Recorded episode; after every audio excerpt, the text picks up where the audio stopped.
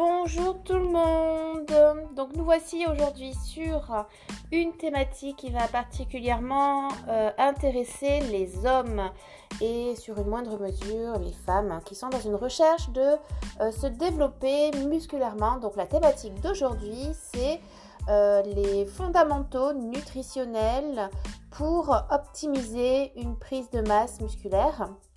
Donc je vous rappelle que euh, je suis euh, diététicienne euh, diplômée d'État, diététicienne du sport et aussi gérante et fondatrice d'un organisme de formation qui est spécialement dédié à la nutrition et aussi à la nutrition du sportif.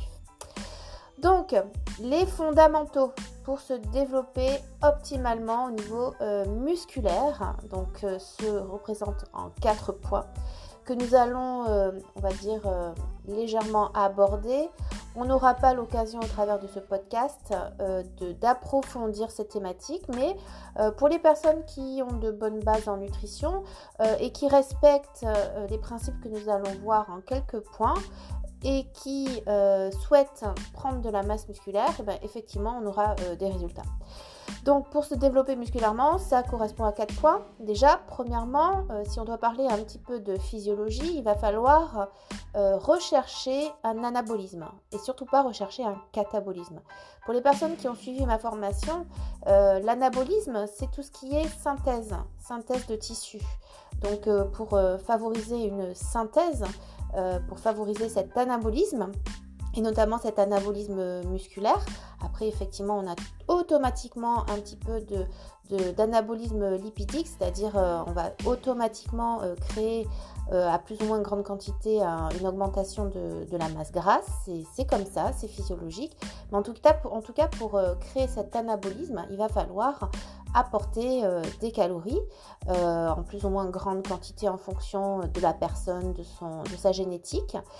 donc être dans un discours diététique, c'est-à-dire être dans un bilan énergétique dit positif positif. Il ne faut surtout pas euh, être à l'inverse euh, dans un bilan énergétique négatif, c'est-à-dire avoir une dette calorique, c'est-à-dire au final euh, manger moins de calories que ce qu'on dépense. Donc il va falloir manger, voilà, pour créer cet anabolisme. Alors les quatre points du développement de la masse musculaire, ça sera bien entendu une nutrition qui sera adaptée, qui sera personnalisée. Ensuite, un exercice musculaire approprié parce que bien entendu ben, pour créer euh, du tissu musculaire ben, il faut s'entraîner un minimum par semaine ne pas oublier la, la régularité la rigueur la discipline euh, on va dire que en termes de fréquence d'entraînement ben, minimum trois entraînements bien structurés euh, bien précis on commence pas à papoter avec ses collègues on s'entraîne euh, on met des charges. Après, je ne suis pas là je suis à remplacer un coach sportif, mais voilà, il faut un entraînement qui soit bien adapté, euh, aidé par un professionnel du sport euh, pour faire un, bon programme. Ensuite, troisième point, un bon équilibre hormonal. Donc tout à l'heure, je parlerai un petit peu des hormones qui entrent en jeu dans la prise de masse musculaire pour encore une fois rechercher cet anabolisme. Et enfin, un point que l'on néglige bien souvent, c'est le fameux repos. Alors, le repos, là aussi, hein, euh, on parle de repos, c'est le sommeil, bien entendu. Euh, se coucher avant 22h30 euh, si possible, si possible, afin que la fameuse hormone de croissance, que l'on appelle la grosse hormone, puisse agir optimalement. Voilà. Ensuite, le repos, ce n'est pas que le sommeil, ça peut être aussi des siestes, des micro-siestes dans la journée. Donc c'est aussi encore une fois une certaine discipline de se dire tous les jours je fais ma petite sieste de 10-20 minutes et au final le corps va s'habituer, il va être en mode repos, il va pouvoir se reposer 10 minutes mais ça correspondra peut-être à 2 heures au niveau physiologique. Le repos c'est aussi, et ça on le néglige parce qu'on n'entend pas beaucoup parler, euh, pour les personnes qui me connaissent, euh, j'ai commencé mes études il y a 20 ans par de la naturopathie et c'est monsieur Robert Masson qui euh, m'a fait part au travers de ses formations de fameux repos physiologiques. C'est quoi le repos physiologique? C'est tout simplement quand même s'habituer à respecter un temps physiologique. On mange, on laisse le corps, on laisse le temps de digérer le repas que l'on a consommer et on recommence à manger ensuite. Alors que dans la vie actuelle, qu'est-ce qu'on fait? On fait que grignoter, grignoter et on laisse jamais de repos physiologique, chose qui est très très importante en soi. Ne serait-ce que pas que pour une prise de masse, mais pour euh, un entretien de l'immunité, une bonne santé, c'est important euh, de respecter aussi ce fameux repos physiologique. Donc pour, pour rappel, donc on essaie de, de, respecter ces quatre points, à savoir une nutrition adaptée, un exercice musculaire, et j'ai oublié de vous expliquer aussi tout à l'heure rapidement qu'il faut respecter les fameux temps de repos entre chaque euh, série. Donc ça c'est très important parce que pendant ce repos-là, donc ce petit temps de repos qui dure quelques minutes. Donc là aussi, c'est un, professionnel du sport qui va vous dire en fonction de votre morphologie combien de temps euh, vous allez devoir respecter ce temps. Hein. il est très euh, individuel, ça dépend aussi euh, de la charge d'entraînement, de, la, difficulté, s'il y a un travail à l'échec. Bref, il dure minimum, en général, vous avez déjà entendu parler de 2 minutes, mais ça peut monter jusqu'à 5 minutes. Voilà. Et ce temps-là, il est important parce que c'est euh, pendant ce temps que le corps va euh, resynthétiser euh, de la créatine phosphate.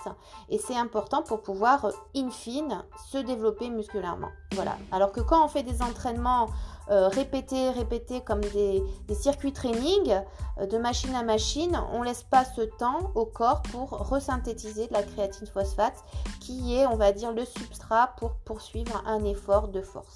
Voilà, on va pas trop rentrer dans les détails parce que le but c'est de parler de nutrition. Mais en gros, voilà, il faut bien comprendre qu'il faut respecter ces quatre fondamentaux-là. Alors si on doit parler un petit peu d'hormones avant de rentrer euh, dans le vif du sujet au niveau nutritionnel, donc les hormones qui vont intervenir dans cet anabolisme protéique, donc on a parlé de l'hormone de croissance, qu'on appelle aussi la, somatostatine, la grosse hormone. Donc c'est une hormone qui est vraiment importante et en plus de ça, euh, ce qui est intéressant, c'est qu'elle a un double effet. Elle a un effet sur l'anabolisme protéique, donc pour favoriser une prise de masse musculaire, mais aussi elle a un effet lipolytique dans le sens où elle permet aussi de euh, d'avoir un, pourcentage de masse grasse euh, faible ou en tout cas elle permet permet aussi de diminuer euh, le pourcentage de euh, masse grasse. Donc c'est pour ça que c'est intéressant de, l'entretenir au mieux hein, par une bonne hygiène de vie et ce le plus longtemps possible. Euh, donc là c'est pas la thématique d'aujourd'hui comment l'entretenir, mais en tout cas l'hormone de croissance intervient dans l'anabolisme protéique. Ensuite on a, bah, ça vous savez, la testostérone. Alors, les hommes en produisent euh, beaucoup plus que les femmes, mais les femmes en produisent aussi. Et c'est surtout aussi lors de l'entraînement musculaire qu'elle est, euh, qu'elle est stimulée, qu'elle est sécrétée. Euh, c'est une hormone qui est aussi comme euh, l'hormone somatostatine, la précédente que je vous expliquais. Elle a ce double effet euh, lipolytique, donc favoriser la déstockage des graisses, et en même temps, elle a l'effet sur la protéosynthèse en favorisant une certaine prise de masse musculaire, mais pas que. Hein. c'est une hormone aussi qui agit sur la libido, sur la, production de, spermatozoïdes. Bref, elle est quand même intéressante et elle est importante de la maintenir chez un homme bien durant sa vie. Enfin, on a euh, l'IGF-1 qui est une hormone euh, d'insuline growth factor euh, qui, qui, est similaire à, l'insuline. On a comme quatrième hormone aussi importante, c'est l'insuline. Et oui, l'insuline, il faut la stimuler de façon intelligente lorsqu'on recherche une prise de masse musculaire. Et enfin, enfin, on a quand même à faible dose des hormones aussi qui doivent bien fonctionner. C'est les hormones thyroïdiennes, la T3 et la T4. Voilà. Donc ça, c'est important. Et au niveau de la nutrition, on peut agir indirectement sur ces euh, cinq hormones-là. Alors comment? Comment?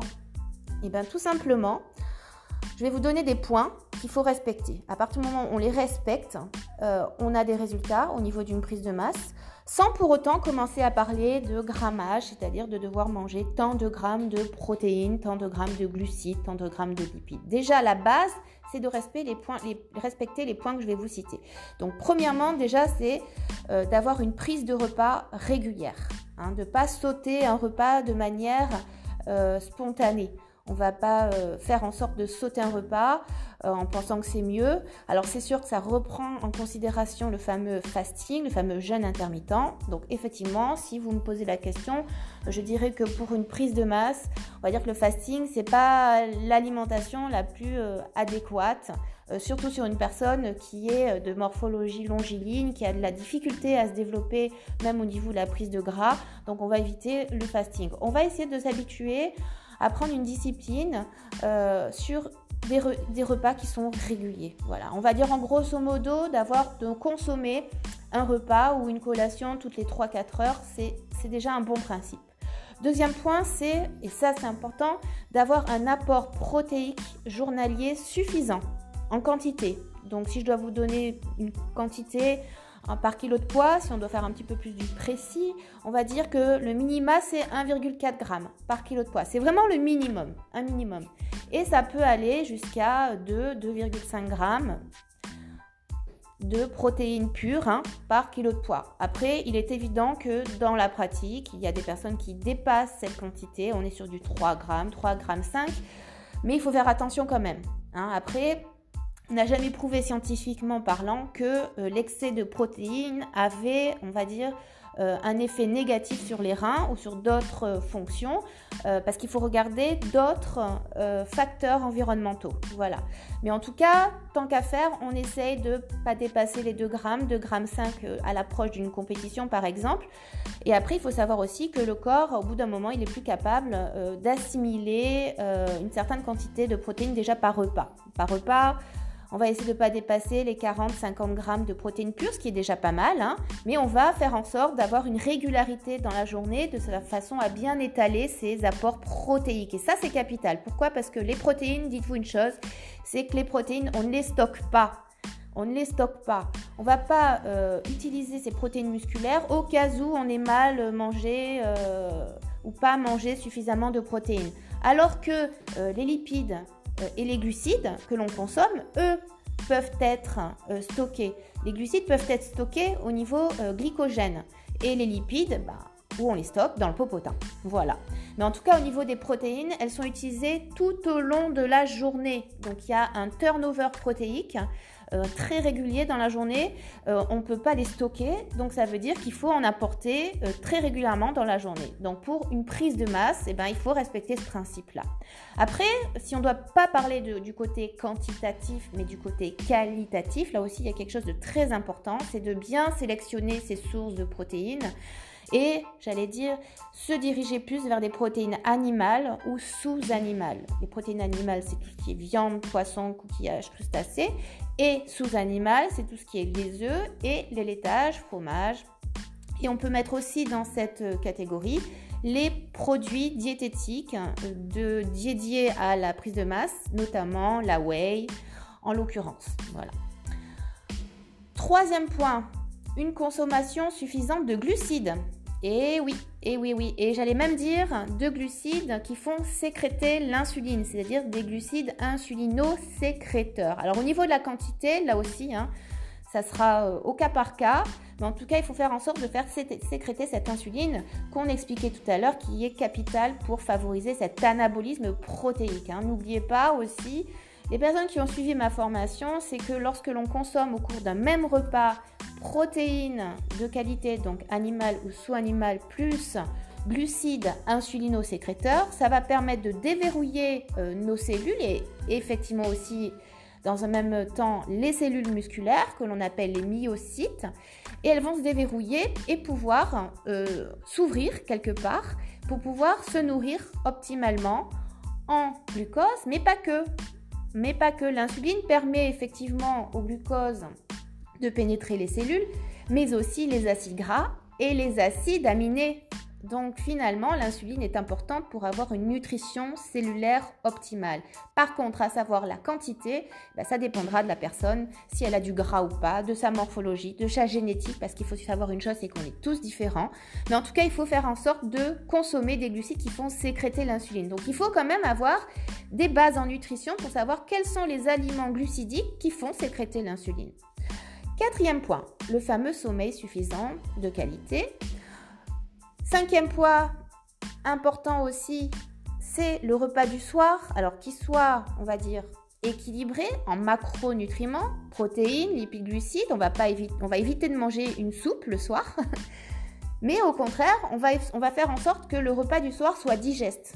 digeste. Donc il va falloir sélectionner d'une part les protéines digestes Donc ça peut être du poisson blanc. On va éviter euh, effectivement les protéines indigestes comme la caséine que l'on a dans le fromage blanc. Pourquoi? Eh bien parce que si on mange un repas digeste et pour peu que ce repas soit pris suffisamment tôt vers 19h, eh ben on va favoriser in fine euh, aux alentours d'une heure, deux heures du matin, cette fameuse hormone de croissance qui est ce qu'on appelle grélino-dépendante. C'est-à-dire que pour pouvoir agir, cette hormone de croissance, il faut que la gréline puisse fonctionner. Et la gréline, c'est quoi? C'est l'hormone de la faim. Donc ça sous-entend que on a faim quand quoi? Bah, Quand on a fini de digérer. Donc c'est pour ça que le repas du soir doit être digeste.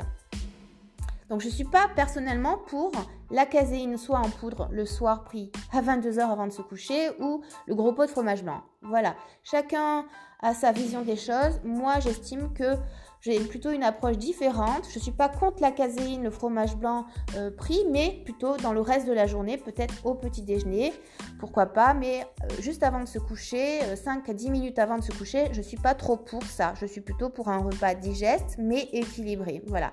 L'erreur qu'il ne faut pas faire non plus, et ça c'est important, c'est de manger quand même suffisamment. Parce que si on ne mange pas suffisamment, qu'on a eu un gros, un gros entraînement dans la journée, on risque d'avoir une sécrétion d'adrénaline importante, avoir faim et euh, du coup, eh ben, on ne va pas pouvoir dormir parce que tant qu'on est en mode adrénaline, la mélatonine qui est euh, l'hormone du sommeil va pas pouvoir agir et du coup, eh ben, l'hormone de croissance non plus. C'est toute une histoire d'hormones aussi, il ne faut pas négliger. En tout cas, repas du soir digeste mais équilibré.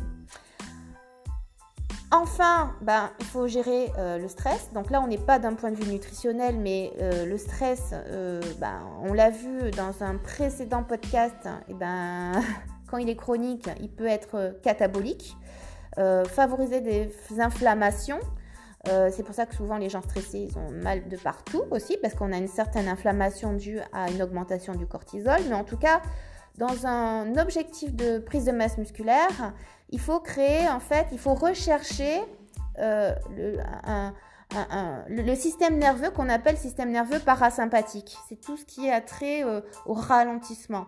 Donc, c'est-à-dire euh, finalement faire du yoga, du qigong, se relâcher, faire de la méditation quand on est en recherche de prise de masse pour favoriser finalement On va plutôt rechercher à ce que le corps soit en mode relaxation et non pas en mode euh, euh, stress euh, qui est induit par un système nerveux sympathique hyperactif. Donc il faut rechercher le parasympathique, tout ce qui a trait au relâchement. Donc c'est important. Et enfin, ben, bien s'entraîner. Voilà. Donc je vous ai, au travers de ce podcast, donné vraiment les clés les clés. Après, effectivement, il va falloir qu'au niveau de la nutrition, ben voilà, respecter tous ces points plus profondément. Donc, je répète, prise de repas réguliers, apport protéique journalier euh, suffisant et de qualité, euh, apport de, aussi, j'allais dire, de, calories suffisantes. Parce qu'effectivement, s'il n'y a pas de calories suffisantes, si on est en, déficit calorique, effectivement, on n'aura pas de résultat. Et c'est d'ailleurs pour ça que les femmes qui font de la muscu, même tous les jours, et qui sont en déficit calorique, eh ben, elles ont beau euh, s'entraîner même de façon dure, et eh ben, vont pas pouvoir faire de l'hypertrophie musculaire. Donc, et nous, les femmes, en général, on fait toujours attention à son poids. Donc, c'est pour ça qu'on ne deviendra jamais Hulk. Voilà. Et après, il y a tout le contexte hormonal qui fait qu'on n'est pas des hommes. Voilà. Donc, j'espère que ce petit podcast va pouvoir, en tout cas, vous aider.